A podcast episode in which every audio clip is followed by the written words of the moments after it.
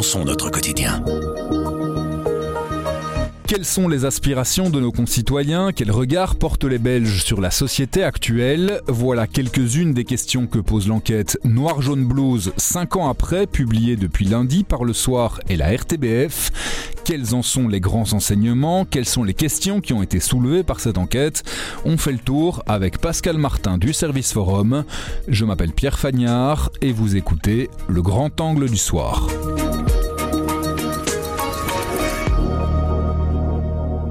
Bonjour Pascal. Bonjour Pierre. C'est en réalité la troisième édition de l'enquête Noir Jaune Blues. Pouvez-vous nous expliquer en quoi elle consiste et comment est-ce qu'on en est arrivé à trois volets? Alors, euh, Noir Jaune Blues est présent dans le soir depuis 1997. En fait, c'est cette année-là qu'on a organisé pour la première fois avec Survey and Action, c'est-à-dire l'Institut de recherche en sociologie de Benoît Schauer, cette vaste enquête hein, sur euh, la société belge et son état de santé, en quelque sorte, son diagnostic. On a refait cet exercice en 2017, juste après les attentats. Et puis aujourd'hui, euh, cinq ans après, on vient de sortir le troisième opus, en quelque sorte, de ce Noir Jaune Blues, qui a la particularité de sortir à nouveau dans une période qui est euh, fortement bousculée par les crises. Hein. Euh, il y a eu le Covid, il y a la guerre en Ukraine, il y a l'inflation, la crise des énergies, etc. Donc autant de autant d'événements qui sont susceptibles de comment dire de bouleverser une société. Oui. Là, l'enquête essaye vraiment de dresser une espèce de, de carte d'identité, des aspirations, des, euh, des, pensées des citoyens. Et il y a un mot qui apparaît en filigrane tout au long de l'enquête, c'est le terme retribalisation.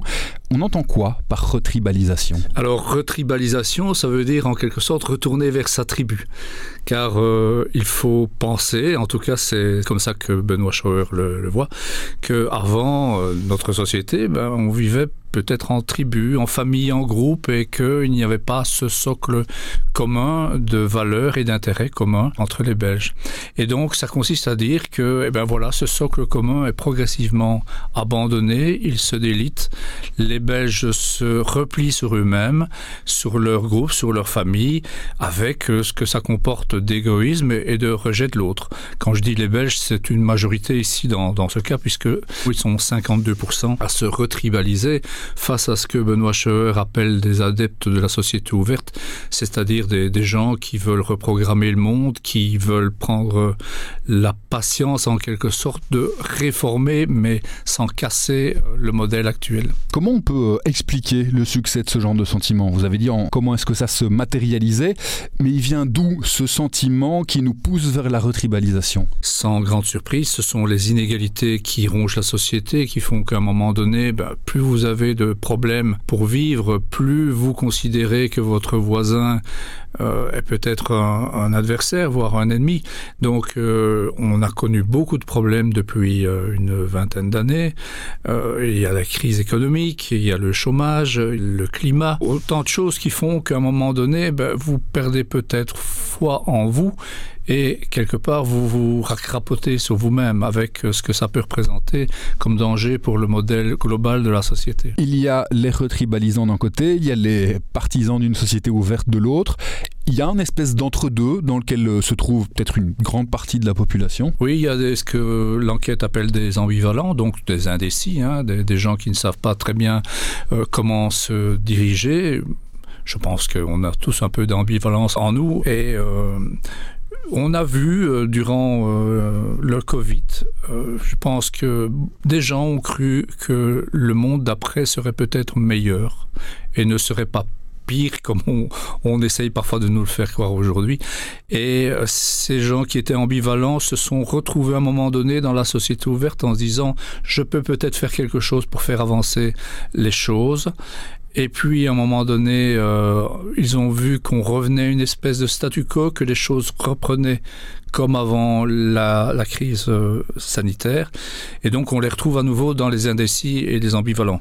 C'est évidemment une population importante parce que si on arrive à la convaincre qu'il faut aller du côté du progrès et pas de dans la réaction euh, bête et méchante dans la peur en tout cas euh, peut-être que ça peut faire avancer les choses. On voit vraiment l'effet euh, post-crise sanitaire. Il y a plusieurs coups de sonde qui ont été euh, faits pour arriver au résultat de cette enquête. Et euh, si on prend les coups de sonde juste après la crise sanitaire, juste avant le déclenchement de la guerre en Ukraine et au mois de juillet, au moment où les prix de l'énergie commencent à augmenter, on voit que les sentiments sont plus forts au moment de ce troisième coup de sonde. Et donc, comme vous l'expliquez, il y a peut-être eu cet espoir déçu d'une société nouvelle qu'on ne voit pas arriver. Et donc, on se radicalise un peu plus parce qu'on est déçu de ne pas avoir vu arriver ce changement Tout à fait. Il faut dire qu'on n'a pas eu de chance non plus, puisque au moment où on sortait de la crise sanitaire, euh, la guerre en Ukraine est arrivée. Elle a dopé euh, la crise des énergies qui avait déjà commencé auparavant.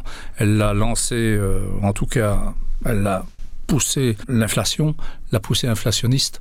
Et donc, il y a évidemment un réflexe purement de sauvegarde, de survie économique dans tout ça. Il faut dire que les gens, les gens ont peur du lendemain, ils ont peur de ne pas arriver au bout de leur mois, euh, les fins de mois sont difficiles, euh, vous avez de plus en plus de nouveaux précaires ou de nouveaux pauvres, il y a les, les retraités qui ne s'en sortent pas, il y a les chômeurs, il y a la classe moyenne dite inférieure qui euh, souffre, il y a en fait euh, un délitement de la société que l'on connaissait jusqu'ici qui est en, en, route. Oui. Il y a euh, une autre tendance qui prend de l'épaisseur aussi, c'est celle d'une aspiration à une gouvernance autoritaire. Ça veut dire que les Belges en ont assez de la démocratie? Oh, je pense que le sondage donne la possibilité aux gens de, de gueuler un bon coup, pour le dire simplement. Et dire j'en ai marre de ce gouvernement, je pense que tout le monde le dit un jour ou l'autre en fonction de, ses intérêts et de sa perception. Mais il reste que peut-être que par aussi un manque de connaissances, les gens pensent que aller vers un pouvoir plus fort euh, qui serait euh, débarrassé du contrôle d'un parlement, de la presse, etc., peut apporter des solutions. Bah, là, il faut se tourner vers l'histoire euh, lointaine comme immédiate pour se rendre compte que ça ne marche pas comme ça. On a eu une période d'incertitude en Belgique avant la Deuxième Guerre mondiale avec Léon de Grelle qui était pour un pouvoir fort. C'était un émule du fascisme italien plus près de nous, on a eu des gens comme Trump, Bolsonaro qui, montrent que euh, la force, eh ben, ça ne résout pas tout. Comme on le disait par rapport au, à ce sentiment de retribalisation, ce entre guillemets désir de répression, là il s'explique aussi par euh, la conjoncture actuelle, par la guerre en Ukraine, par la flambée des prix. C'est ça qui pousse aussi peut-être euh, les citoyens vers ce désir d'autorité, de répression? Je pense que lorsque l'on n'a pas confiance en soi, ben, on cherche parfois des arguments de force et recourir à une gouvernance autoritaire plaider pour la peine de mort comme une question de ce sondage le laisse penser ça fait partie de ça ça fait partie d'une grande angoisse sociétale il faut qu'on trouve un bouc émissaire il faut qu'on pense résoudre les choses par une certaine violence parce que une gouvernance autoritaire c'est une violence évidemment c'est refuser le dialogue pour aller vers des solutions à l'emporte-pièce toute faite les gens oublient parfois que pour avoir une gouvernance autoritaire ben, il faut mettre des, des paramilitaires autour et que, et que ces gens-là sont rarement très sympathiques et ont de fait, faire le, vide autour d'eux. A dressé un, tableau euh, relativement sombre jusqu'ici.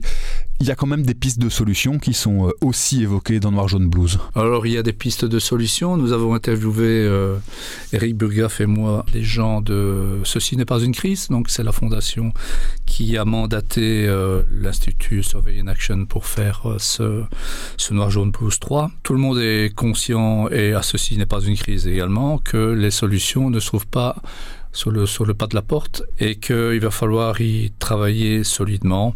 Bon, euh, qu'est-ce qu'ils qu qu nous disent? Eh bien qu'il faut éduquer, évidemment, pour, euh, ça rejoint un peu ce que j'ai dit avant, c'est que pour comprendre qu'un gouvernement fort ne fait n'est pas la solution, il faut peut-être savoir ce que ça veut dire un gouvernement fort et qu'est-ce qu'ont donné les précédent gouvernement fort dans l'histoire du monde. Et regarder dans le rétro pour voir ce que ça a donné à une autre époque. Voilà il faut aussi euh, éduquer à la politique montrer aux gens en quoi en quoi ces institutions que nous avons en Belgique sont complexes pourquoi est-ce qu'elles sont nécessaires à certains moments quelles sont leurs limites et elles sont connues ces limites mais leur faire comprendre aussi qu'il y a peut-être pire ailleurs et que ces institutions sont peut-être un moindre mal dans un pays aussi compliqué.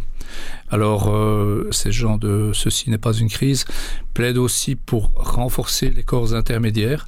Donc, ils pensent que les syndicats, les mutuelles, les associations sont malmenés et insuffisamment financés, disent-ils. Or, on a besoin d'elles pour jouer en quelque sorte le rôle de tampon d'amortisseur entre la rue et le pouvoir, pour faire remonter en quelque sorte les, euh, les problèmes que connaît l'homme de la rue et ébaucher des solutions que l'on va apporter devant politique qui va pouvoir en discuter dans les assemblées, etc. Merci beaucoup Pascal. Merci Pierre. Avec Grand Angle, le soir raconte, explique et décortique. C'est notre oreille sur l'actualité. Retrouvez-nous sur notre site, notre application et votre plateforme de podcast préférée. À bientôt.